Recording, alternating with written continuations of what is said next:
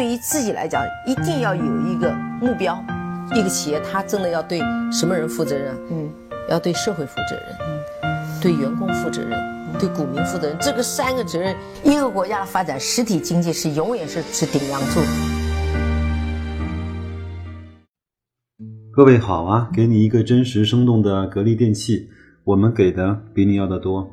今天啊，我们再来分享一篇杨天南先生的文章。呃，文章的题目呢叫《让让钱努力的工作》。这篇文章呢，主要是讲了杨天真先生在美国投资中国网络概念股的故事。他是一美元左右买入了新浪科技，然后在四十美元左右卖出，呃，基本上可以媲美段永平投资网易的故事了啊。在美国纳斯达克市场挂牌的中国网络股啊，在经历了漫长的寒冬之后，终于迎来了扬眉吐气的时刻。八月初的时候呢。搜狐的股票是四十美元一股，新浪的股价为三十四美元一股。有很多朋友呢向我到来祝贺，因为他们知道我十九个月之前买的新浪科技大概是一美元的成本，但实际上这其实并不是我主要的投资。这个呢，应该就是指的在两千年的互联网泡沫破灭了之后，纳斯达克跌得非常的惨，很多的。包括像网易跌了，跌到了不足一美金，那个，嗯，新浪呢，大概也跌到了一美金啊。这个呢，就是指他在这次投资上的一些斩获。那他的文章其实不是主要写这个故事，他来讲了另外一个故事，呃，来自高尔夫球场的故事。我是一个以投资为职业的人，大部分的时间用于企业的分析和研究，买企业而不是买股票。可能是对我日常工作更更为贴切的描述。买卖股票是简单的，但是知道买卖哪家公司的股票却是真正的价值所在。呃，做我的钱是很辛苦的事情，因为他们需要非常努力的工作，也就是用钱来去赚钱。这样的话呢，我作为主人，我才可以有时间去打高尔夫球。下面呢是一个来自于高尔夫球场的故事。一个打球的人与一个球童。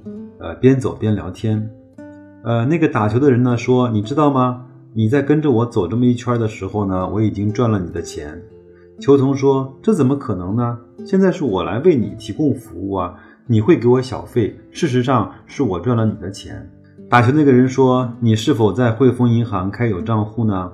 球童说：“是啊。”打球的人说：“你喝不喝可口可乐？”球童说：“我喝的呀。”打球的人又说。你每天用不用吉列的刀片刮胡子呢？球童说：“我也用啊。”那么那个人就说：“那实际上我每天都在赚你的钱，因为我是这些公司的股东。即使我的持股仅仅占这些公司非常小的一部分，呃，你呢为钱工作，还是钱为你工作？这是一个值得关注的问题。我见到许多人很辛苦的工作挣钱。”但他们挣来的钱却在一旁休闲，他们将钱存入利息微薄的银行账户，坐看机会的流失，还自我安慰地说：“嗯，这样安全。”那什么是真正的投资呢？真正的投资就如同我们今天种下了一棵小树苗，随着时光的推移，成长壮大，开花结果。在我们颐养天年的时候，可以在枝繁叶茂的财富大树下。品尝我们多年前认真规划的果实，呃，并且去呃荫庇后人。投资的真正意义在于，优秀的企业能为社会创造就业，能为国家增加税收，能为大众提供满意的产品或者是服务，能够实现股东价值的最大化。我最喜欢用一个例子来表达我真正的投资理念，那就是汇丰银行。众所周知。汇丰银行是世界上名列前茅的综合性的银行，业务遍布全球。日前刚刚在获得了2003年中国最佳外资银行的称号，这是汇丰连续第三次获得此殊荣。记得呢，在1999年汇丰银行公布年报的时候，其主席骄傲地宣称，如果投资人在1974年买入100元的汇丰银行的股票，其后每年将分得的红利重新再投的话，那么在一九九九年初，这笔投资已经增值为一万一千元。没错，上升了一百倍。那如果呢，当时你投资了一百万的话，届时将价值是一点一亿元，为原投资额的一百一十倍，历时是二十四年。在此期间，投资的人什么都不用做，应该说是 do nothing。让我告诉你这个故事更为吸引的一面：该笔投资不但在九九年价值一点一亿元，二零零五年市值一点五亿元，而且九九年度分红为三百万元。到二零零二年，该笔投资的分红为四百八十万；二零零四年的分红为五百七十万。与此同时，公司继续保持出色的运营，分红的金额每年都有增长。想一想，当初一百万元的投资，现在每一年的分红都数倍于此，大家感觉如何呢？那么，投资的两种收益，杨天南是怎么来看待的呢？自从我从业以来，从来没有银行的定期存款，也从来没有买过债券。仅有过的一次呢，是在一九八八年的时候买过一千元的电力债券，因为有抽奖，奖没有中上。在债券三年到期的时候，我已经找不到那张纸了，至今尚未兑现。我的投资经历，呃，数来呢已经有逾十年的时间了，见过了牛熊的交替。用过了许多不同的投资方法，实际上投资的根本说起来很简单：好价格买入好企业。长期而言，买股票是一件定赚不赔的事情。我相信中国的股民在二零一八年的十月份一定不会这么想。只要一个公司长久而言发展的很好，其股票的价格长期而言必然上升。既然投资的而产生的收益呢有两种，一种呢是是资本利得，即是我们平时所说的差价；另一种呢是定期的现金流。这种现金流流入呢，对股票而言是分红，对债券而言呢是利息的收益，对于房产而言是租金的收益。这也就是白老师在前面有一天来阐述我自己的投资理念的时候，我说为什么要一定要买资产。股票可以产生资产，债券可以产生资产，房地产可以产生资产，但是黄金产生不了资产，对吗？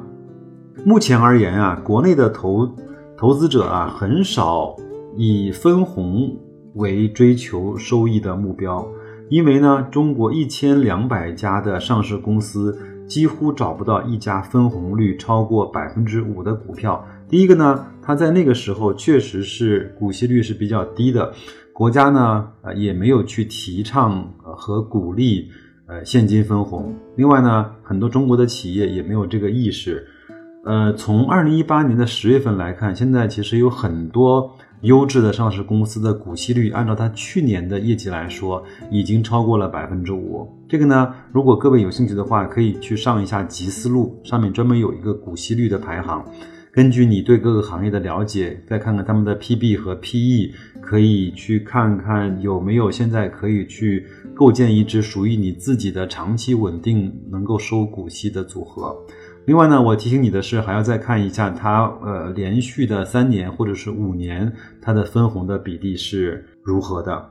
那对于两种收益啊的专注都有成功的代表，比如说索索罗斯啊，更加关注的是前者。而《穷爸爸富爸爸》的作者呢，则着眼于后者。根据我的个人经历啊，我我在刚刚上班的时候，就一个同事呢送了我一本书，就当就叫《穷爸爸和富爸爸》。那个时候呢，并不是把它当成一本理财和投资的书来看待的。那个时候确实这本是一个畅销书，因为当时中国人的这种投资和理财的观念还没有这么的。成熟，我看到这本书之后，对我来说还是大开眼界。确实，在那个时候呢，就由这本书奠定了投资的一些基本的启蒙的教育啊。每个人的投资风格与其人生的阶段也有关系。六七年前呢，我的投资安排基本上是以赚取资本利得，就是股票的差异为呃，就是价差为目标。现在呢，随着家庭成员的增长，着眼于稳定现金流的投资部分逐渐增高。相应于此，我个人家庭的投资安排基本上分为两个部分，一部分是具有稳定增长的现金流投资，一部分是具有高风险高回报性质的投资。对于前者啊，我的比喻是种了一棵苹果树，只要平时适当的加以照料，无需消耗太多的精力。到每年秋天的时候呢，就会结出果实。对于投资者而言，所谓的果就是现金的产出，这部分呢没有暴涨暴跌，且稳定且呈增长的特点。我用这些定期的产出做那些高风险高回报的投资，如果决策正确，可能会有数倍或者是数十倍的收益。如果赔了也没有关系，因为我第二年还会有定期的现金流入。实际上，即便是高风险的投资，也是经过了分析，选择成功概率比较大的那个去投。我记得在几年前，有人在支付宝余额宝上做了一件特别，现在看起来特别牛的事情啊，比如说存进去几万块钱，每一天呢可以收入个两三块钱或者三四块钱，那么他就拿。在余额宝里面，每一天的利息自动去买了当天的福利彩票或者是体育彩票。那这样的话，就是构建了一个基本上无风险和高风险的非常有机的去配比，这是一个很有意思的组合。如果那两块钱。中了五百万的话，这笔投资就非常的划算。如果即便是没有中，至少它的本金不会受到亏损。这样的话，至少在人的心理上会更能够去接受。我挺佩服这个想出这样的一个交易模型的人。这个其实别看它概率小，但是它其实是一个非常好的交易模型。那《孙子兵法》里面曾曾经说啊，守正出奇，有了相对比较稳定的现金流，我会去做一些有道理的冒险。投资学的原理认为，回报的高低与所承担的风险成正比，即高风险高回报，低风险低回报。实际上，没有人为了追求风险而去投资，而是通过各种手段来去降低风险，提高回报。二零零一年底的时候，新浪等一些公司的股价随着美国的网络泡沫的泡破灭，已经在纳斯达克下跌了百分之九十八。而且有随时被摘牌的可能，而当时的网络发展已经渗透了中国的每个角落。大凡上网的人，搜狐啊、新浪啊、网易啊，都是他必去的地方。当时啊，两个公司还都是亏损的，但搜搜狐的手中有四千万的四千万美金的现金，新浪手中有接近一亿的美金现金。他们另外一个特点就是均没有负债。我们试想一下，中国有几家公司？手里面有数亿人民币的现金，没有一分钱的负债，而其产品家喻户晓，人人必用。所以我当时用了一点零四美元一股的价格买了搜狐，一点四元的价格买了新浪。现在呢，我们都知道他们的盈利情况非常出色，股价也今非昔比。这个故事风险高的一面是，这些股票可能会被摘牌，所有的投资化为乌有。这个世界啊，无论东方或者是西方，培养一个人的正确投资理财的观念，已经到了一个非常重要的地步。在正确与不正确、重视与不重视的理财观的熏陶下，财富在同等起步的不同家庭中的差距，随着时间的推移而加大。经过了一代人以后呢，我们会看到天壤之别。正所谓，你不理财，财不理你。当每个人的投资风格因人而异，实际上每种投资或者投机的方式均有成功的故事，合适的才是最好的。文章分享完了，其实它的道理非常简单，就是第一个呢，要去做一些嗯比较靠谱的、有稳定收益的投资，然后每个每年呢获得一些红利的回报，呃，然后用这些稳定收入的现金呢。去做一点点高风险的这种尝试，当然，这个高风险呢，不是让你去赌博啊，呃，也是经过分析、经过研究的一些所谓的高风险的尝试。就像如果现在在两千六百点以内已经是跌的惨绝人寰了，对吗？但是如果你有一个比较好的投资的，就是收股息的组合，你就稍微的可以去安定一下。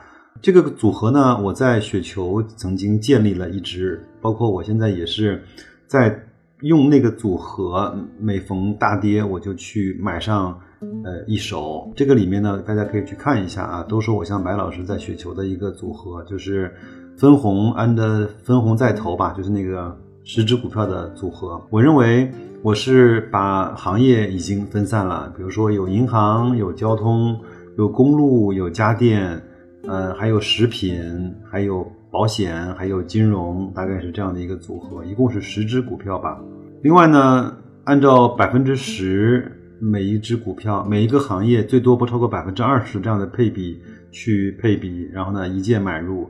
呃，这样我看了看，我这个组合在现在来看，它的股息回报应该是在四左右。那如果随着市场进一步的下跌，有可能会到到达了五。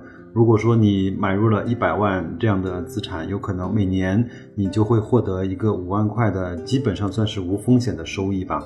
现在百分之五来看，在市场上并不是那么好获得的。买债券也不过就三到四，银行理财到五的。呃，要么就是门槛很高，要么就是你要去承担一些风险，要么就是很难买得到，对吧？而且呢，像这些公司在中国各个行业都是代表了呃最好的行业，那这样的话你就不用太在意它的股价的下跌或者是上涨。如果你有闲钱，它下跌跌得够狠，那整个组合的。股息的回报都到了六啊或者更高的时候，那你就安安心的再买一些。如果你没有钱也没关系，到来年它就会自然给你结出来那个果实。你把这个果实拿拿出来用于生活可以的。用于再去分红再投也是可以的，或者是你觉得这个时候我可以去投一点创业板呐，投一点中证五百啊，投投一点那个弹性比较高的东西都没问题，因为这个钱它是每年都会出来的。这样的话你在心态上就会不一样，对吗？那如果你现在买到了那些什么中弘股份啊、长生生物啊、乐视啊，你就会觉得非常的恐怖，因为那些公司是没有业绩支撑的，那些公司。它未必能够称之为我们的资产，是吧？呃，更多的是一种赌博的工具，或者是一种交易的筹码。这个是我一直非常认可或者是推崇的投资的方式，而且我在很多年前就坚定了要去买更多的资产，而不是让自己去做更多的负债。我看到身边有些朋友在频繁的换汽车，他可能也比较喜欢车，但是。有没有想过，车其实是我们整个家庭里面一块非常大的负债，买完就折价，然后你不断要去给它贴补的现金，而且在你卖的时候，那个价格打得让你心痛不已，是吗？而且真的是一个五十万的车跟一个三十万的车开起来没有那么大的差别。有的人愿意在车上花很多的钱，但是愿但不愿意在投资或者是提升自己上花更多的钱，这个让我看到还是有一点点心痛的啊。那这篇文章呢，就分享到这儿。那今天跌的有点儿，嗯，不成个人形了。我觉得这个，如果你现在，呃，这个点位让你觉得非常难过、寝食难安的话，我觉得，那你干脆你就把，嗯，股票的账户锁起来，密码改掉，交给另外另外一个人去打理吧，好不好？要么你就把它给卖掉，然后三五年之内就再也不要进股市了。如果你要觉得你现在买的标的没有问题的话，呃，听我一句话，坚持住。然后，嗯，我不知道事情还能坏到什么程度，但是我永远相信一句话：机会呢是跌出来的，风险才是涨出来的。但是往往很多人在这个时候，他总是会嗯有相反的想法和感觉。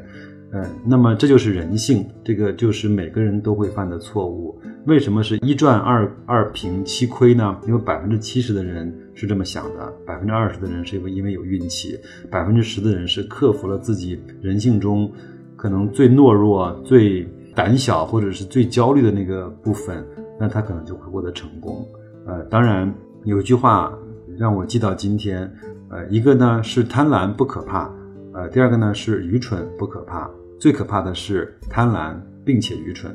那我们在贪婪的同时，应该知道我们在自己在做什么；我们在愚蠢的同时，我们知道我们自己笨，那我们就少做一点事情。那在下一期节目呢，我先做个节目预告。呃，前面是在合肥的金鸿冰箱啊，应该是在十月份被格力公司全资的收购了。那我也拿到了一些官方的资料。那我们下期节目呢，花点时间来谈一谈这个事情。正好在后台。有人曾经给我留言，希望我来聊一聊这个事情。正好，呃，这个事情发生了之后，我们也可以去聊一聊，这个应该是一个好的现象。那就这样吧，祝各位投资愉快，心情愉快。